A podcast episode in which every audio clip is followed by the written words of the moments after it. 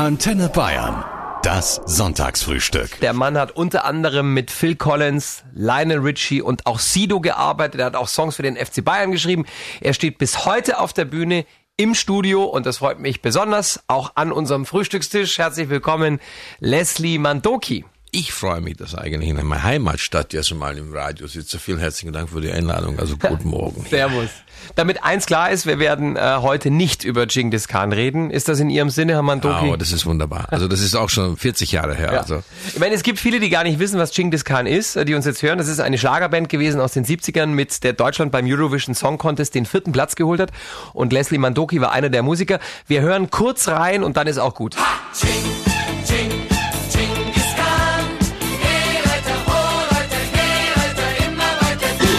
Eine Frage, Herr Mandoki, kommt es eigentlich heute noch vor, bei anderen Gelegenheiten, dass Sie oberkörperfrei auf der Bühne stehen, wie damals? Oder? Nein, das kommt nicht vor. Also das eigentlich damals war, ähm, also lass uns jetzt mal flapsig und witzig machen, da, weil das ist eigentlich tatsächlich die Wahrheit entspricht.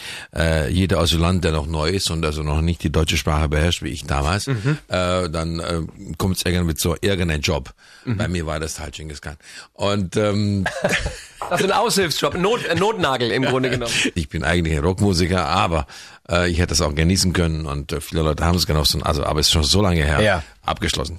Sie sind vor knapp 45 Jahren aus Ungarn geflohen. Sie wollten ja eigentlich nach Amerika, sind aber dann in Bayern hängen geblieben. Und zwar bis heute. Warum? Ich habe mich in dieses Land verliebt. Den Menschen, in der Mentalität, in der Kultur. Und äh, München war damals der Bohemer Hauptstadt, der Musikhauptstadt. Ja. Freddie Mercury lebte hier, die Ja. Purple arbeitete hier, äh, die Stones waren hier, Elton John hat drei Alben hier aufgenommen. Und das war eine wunderbare Studioszene, wo ich dann aufgenommen worden bin und dadurch das Klaus Dollinger überall mich vorgestellt hat. War eine wunderbare Zeit. Und da habe ich mir gedacht, was kann Los Angeles mehr bieten? Dann haben Sie sich York. gedacht, bleiben Sie in Bayern. Das wollte ich gerade fragen. Wie schafft man eine Weltkarriere, wenn man eben nicht in New York, LA, London oder Berlin sitzt, sondern in einem ähm, 9000 Seelen Örtchen in Oberbayern, wie Sie? Also das erste Mal war Schwabing. Ja. Äh, äh, da, also Starnberger See kam viel später. Und nach Genghis Khan äh, bin ich nach New York gegangen und ich habe dann in New York le- gelebt eine Weile und dann in Los Angeles und dann in London. Insofern äh, diese Route gab's schon und ähm, aber ich hatte Sehnsucht und und wirklich Heimweh gehabt nach Bayern. Da bin ich zurück nach München, also nach Schwabing und dann irgendwann mal rief mein heutiger Nachbar vor 25 Jahren an, sagte, hey, äh, magst du nicht ja hier am See, gäbe es noch einen Platz und dann hab Gäbe noch ein Plätzchen am See. Sie sind heute froh, weil die Plätze heute sind sehr begehrt und arschteuer. Und dann äh, habe ich gesagt, na, ich bin eigentlich ein urbaner Mensch und Studios sind so urban. Und da bin ich dann doch äh, rausgefahren. Ähm, und dieser Freund ist äh, auch ein ehemaliger Flüchtling, er ist Peter Maffei. Und, ähm, Ja. und er hat mir dann äh, diese wunderbare Welt dort am Starnberger See gezeigt. Und dann bin ich um, umgezogen, dann gleich das Studio und alles drum und dran. Und das, dann haben wir, die gesamte damalige Musikindustrie fühlte sich genötigt, mich anzurufen und sagen, du bist zu verrückt geworden. Also mh, da wird niemals da ein Amerikaner und Engländer hingehen. Und da war alleine Richard der Erste und dann war Phil Collins der Nächste. Also das ging dann ganz gut. Hamadoki, ich habe äh, erfahren, Sie haben tatsächlich mal Robbie Williams abgelehnt. Wie konnte denn das passieren? Und vor allem, was haben Ihre Töchter dazu gesagt? Das war eine super äh, witzige Geschichte. Wir nahmen gerade meinen Vorläufer der unser jetzige Album auf. Das war gut 20 Jahre ist es her. Unser damaliger Record Company Boss hat äh, RCA-Chef hat angerufen und sagte, hey, lass dich, weißt du, von Take That ist gerade einer der Jungs ausgestiegen, hat der Name gesagt, aber ich habe es nicht sofort gemerkt am Telefon. Ich war mitten im Aufnehmen und es sagte, du schick mal halt ein Demo, dass ich meine Stimme hören kann und so. Die Jungs sind hier alle da und so. Und ich saß dann mit Jack Bruce nächsten Tag und mit Bobby Kimball von dort und Jack Bruce von Cream ähm, dann am Mischpult und äh, brachte meine Sekretärin der ähm, Briefumschlag mit der Kassette. Und äh, Mit der Kassette, wo Rob- Robbie Williams drauf gesungen hat. aber das war ein Demo. Take That äh, Robbie Williams. Ja, genau. Also, aber der, der Name Robbie Williams war es für mich gar nicht so erst momentan gegenwärtig, übrigens für niemanden damals, Ja, ja, hat ja. einer von Take That. Äh? Verrückt. Hamandoki, Ihre Frau ist Ärztin und die sagt, Sie werden 120. Was hat die mit Ihnen denn bitte schön gemacht, dass Sie so alt werden? Äh, gar nichts. Also das, äh, sie meint, das ist einfach äh, die Energielevel, was bei mir los ist. Da, da wird einfach äh, so vieles zu schreiben, zu komponieren, zu produzieren, zu musizieren, so viele Konzerte zu spielen. Also äh, sie meinte, ich hätte so viel Energie, das wird noch eine gute Weile. Und ich habe sensationelle Blutwerte und irgendwie, äh, sie meinte, so der Körper fühlt sich an nach alle äh, Methoden der äh, Schulmedizin verdienen. Also das wäre es eigentlich nie älter geworden. Ihr Rat ist eigentlich, wenn man alt werden will, arbeitet man so lange wie es geht. Etwas, was man gerne macht. Na natürlich, also leidenschaftlich äh, einfach das machen, was man, äh, wofür man eigentlich fühlt, da zu sein. Und das gibt mir so viel Energie und fühle mich einfach jung. Und nach viereinhalb Stunden Konzert, also wenn ich von Bühne runterkomme, da könnte ich von vorne anfangen. Also das Wahnsinn. Sie sind verheiratet, Sie haben drei tolle Kinder und Sie schreiben immer noch leidenschaftlich Liebesbriefe. Verraten Sie uns an wen? Na, das sind meine drei Kinder. Die Kinder ähm, habe ich versucht immer mit die Welt herbeizubringen. Ich bin so viele mit denen rumgereist und habe sie immer mitgenommen zu meiner Konzerte in China, in Amerika. Sie waren, sie, sie kennen die Welt wirklich in- und auswendig, also als sie ganz klein waren. Und, und jetzt, wo sie halt äh, äh, 30, 27 und 25 sind ähm, und und selber äh, alle drei Künstler sind und und gestalten und es ist so ein unglaublich inspirierender Moment, äh, wenn ich von denen äh, lernen darf und und ich, sie kriegen ganz regelmäßig äh, von mir entsprechende Botschaften, also in, äh, und da gibt's also Also Sie schreiben wirklich Briefe, handgeschriebene Briefe an Ihre Kinder. Und noch dazu, die Armen, also da müssen sie immer, weil ich äh, habe so typisch Musiker, eine Handschrift, also die, die, die man also wirklich anstrengt, das halt zu lesen. Und ich schreibe sie noch dazu li- äh, immer noch auf Ungarisch. Das ich halte für wichtig und richtig.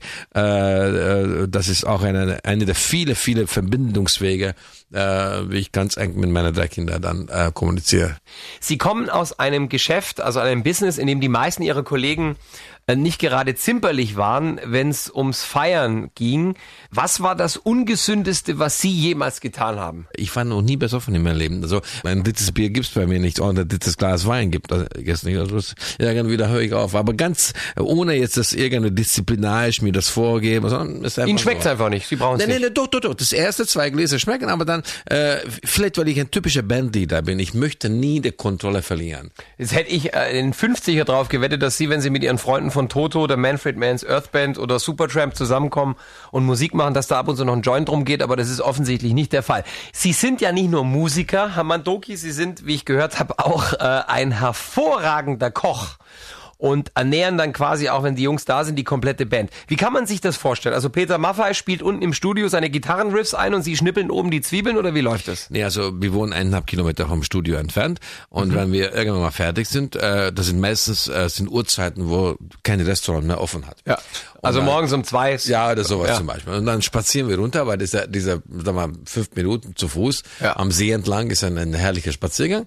Und äh, bei mir sind halt äh, alle Kühlschränke immer voll und dann äh, fangen wir an, gemeinsam zu schnipseln. Fünf, sechs Weltstars stehen Ja, ja, bei Hermann genau Doki so. in Tutzing, in Oberbayern, in der Küche. Und dann, wir besprechen einfach auf der Spaziergang, also Ja. wer das jetzt, äh, welche Richtung das gehen sollte, koreanisch, mexikanisch, was auch immer, eventuell auch bayerisch natürlich.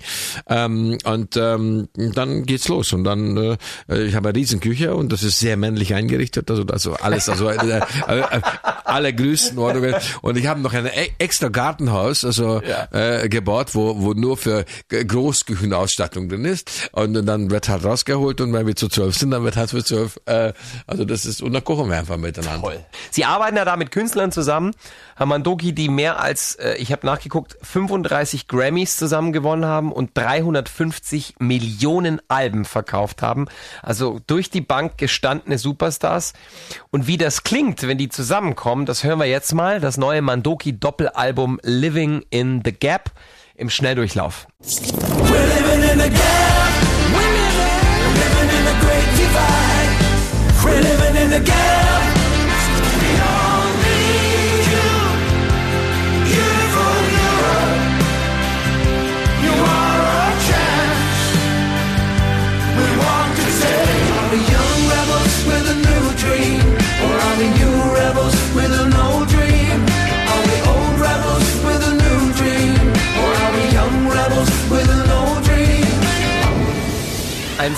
Sonntagvormittag mit äh, bayerischer Starbesetzung. Leslie Mandoki hatte sie im Grunde genommen alle. Schönen guten Morgen für alle Zuhörerinnen und Zuhörer. Ich freue mich, hier sein zu dürfen. Sie haben Musik äh, unter anderem für Phil Collins geschrieben, für Lionel Richie, die No Angels, den FC Bayern, Sido, Heino, sogar die CDU. Gab es trotzdem einen Job, bei dem Sie heute froh wären, Sie hätten ihn nicht gemacht? Alles gibt's immer wieder mal, wo ich sage, wo ich sage, jetzt hätte vielleicht also vor 25, 30 Jahren also das nicht sein müssen. Aber als ich bin als illegaler Einwanderer, als Flüchtling nach Bayern gekommen. Ich sprach kein Wort Deutsch und ich müsste das alles, was äh, heute da steht am Starnberger See, erstmal aufbauen. Mhm. Und da muss man ein oder andere Kompromisse, vielleicht ein oder andere Album, die ich produziert habe, äh, äh, habe ich nur meine handwerkliche Fähigkeiten zur Verfügung gestellt. Aber muss ich sagen, bedauern muss ich aber gar nichts. Also das ist, äh, der Musik gibt es einen inhaltlicher Teil, mhm. was ich meinem Publikum schuldig bin, also äh, zu schreiben, zu komponieren, äh, einfach die Botschaften. Da gibt es auch einen handwerklicher Teil und das ist dann, da gibt es wunderbare Highlights, wenn ich für FC Bayern zum Beispiel der Hymnen produzieren dürfte oder mal für Audi ein, eine Symphonie zu der 100-jährigen Feier. Jetzt die Elektromobilität für Volkswagen. Also nicht nur äh, Musik komponieren, sondern alles, was mit Menschen zu tun hat. Herr Mandoki, wir sind beide nicht sehr groß. Ich bin 1,76. Wie groß sind Sie? Genau so groß. so steht im Map. Man sagt ja, dass kleine Männer erfolgreicher sind, weil sie sich mehr anstrengen müssen als große Männer. Wie sehen Sie das? Das könnte schon gut sein. Also ja. das, äh, da sind wir vielleicht etwas strebsamer, weil wir müssen immer beweisen, hey, wir sind ja. da und äh, lass uns nicht zur Seite schieben. Ist Ihre Frau größer als Sie oder gleich groß? Nein, also sie ist etwas kleiner. Also. Mhm. Wissen Sie noch, wie Sie Ihr erstes Geld verdient haben? Ja, das war im Zentralage für Asylbewerber und ich habe äh, so ungefähr 16, 17 Stunden in der Lagerbibliothek Deutsch gelernt von einem Buch, das hieß äh, Deutsch für Ausländer, weil ich aus hier, hierher kam, konnte ich nicht mal guten Tag auf Deutsch sagen.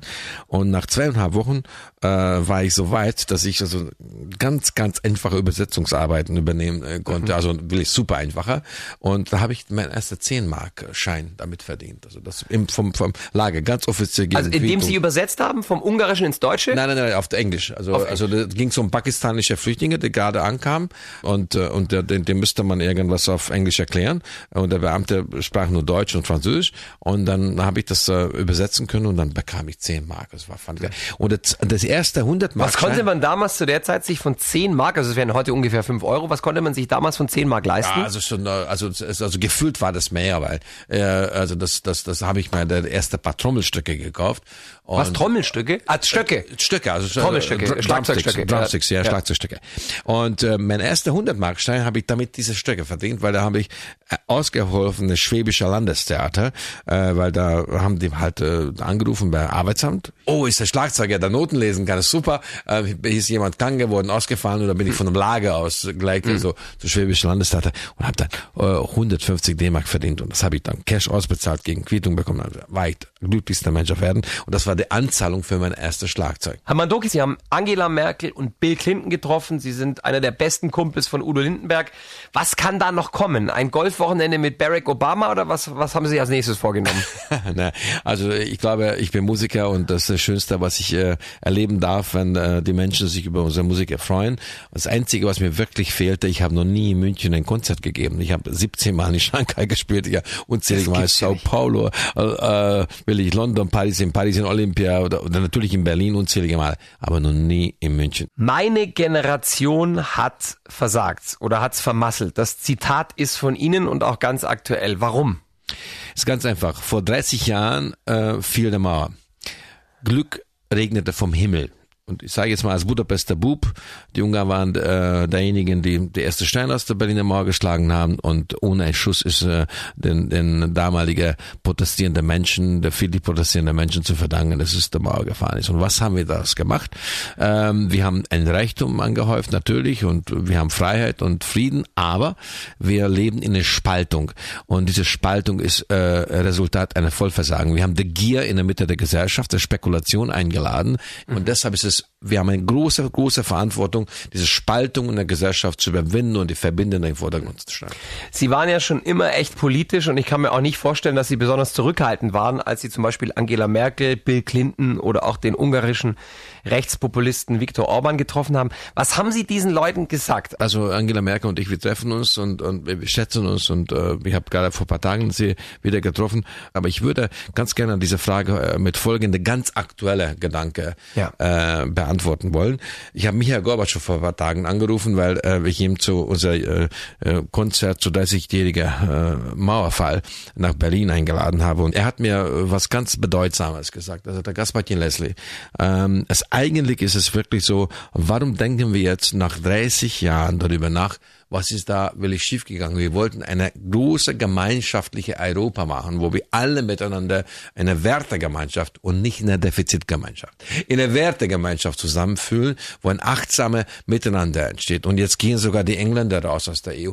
Die Kinder haben jetzt äh, natürlich die Klimakatastrophe äh, vor Augen, weil sie haben, merken, dass meine Generation Verträge geschlossen hat, zum Beispiel der Pariser Klimaabkommen, den ich mal äh, dran gedacht hat, auch einzuhalten. Aber die Kinder werden irgendwann mal auch die Frage stellen, mhm. Äh, warum die äh, Altersversorgung ihrer Eltern durch die Nullzinspolitik äh, verloren geht, warum äh, Herr Draghi und jetzt demnächst Frau Lagarde 2,5 Billionen Euro von ihrer Kunden, also von der Konten mhm. von unseren Enkelkinder geräumt hat. Und also, wir haben einiges vermasselt und äh, wenn ich mit Politikern rede, dann rede ich jetzt auch nicht anders als jetzt hier bei anderen dabei Sonntagsfrühstück, mhm. wo ich sage, Künstler sind da, ähm, auch zu mahnen, wir müssen nicht praktische Politik machen, äh, wir sind nicht eingeschnürt in der Zwangsjacke der Machbaren, äh, sondern wir müssen, äh, und das ist unsere Aufgabe, das schulden wir unser Publikum, einfach für Ideale eintreten. Und, und Ideal ist für mich nicht rechts, links, vorne, hinten, oben, unten, sondern einfach ein Miteinander.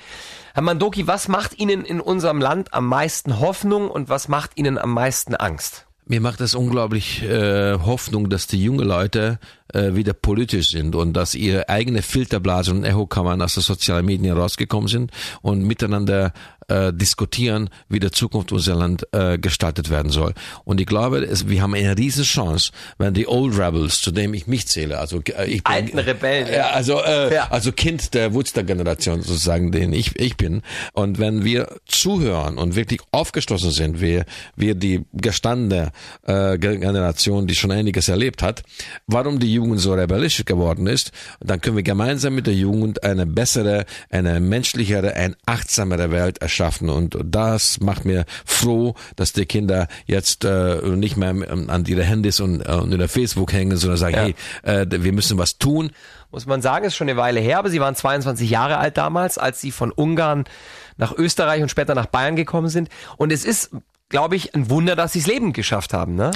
Das war ein, äh, kein Abenteuerreise und äh, das ist eine Druck, ein Leidensdruck, was man empfindet in einer Diktatur, wo keine freie Rede, wo der Zensur herrscht, wo, wo Angst herrscht. Also wo man, äh, äh, das war damals in Ungarn so, ne? Ja, das war das stalinistische Regime halt. Und äh, und als Künstler will man dann die Freiheit und hat man diese Sehnsucht im Herzen. Und mein Vater starb, als ich 16 war, an Krebs und hat dann Sterbebett gesagt, Junge, versprich mir, dass meine Enkelkinder niemals zensierte Zeitungen lesen werden. Und dann habe ich gesagt, Vater, aber da ist der eiserne Vorhang.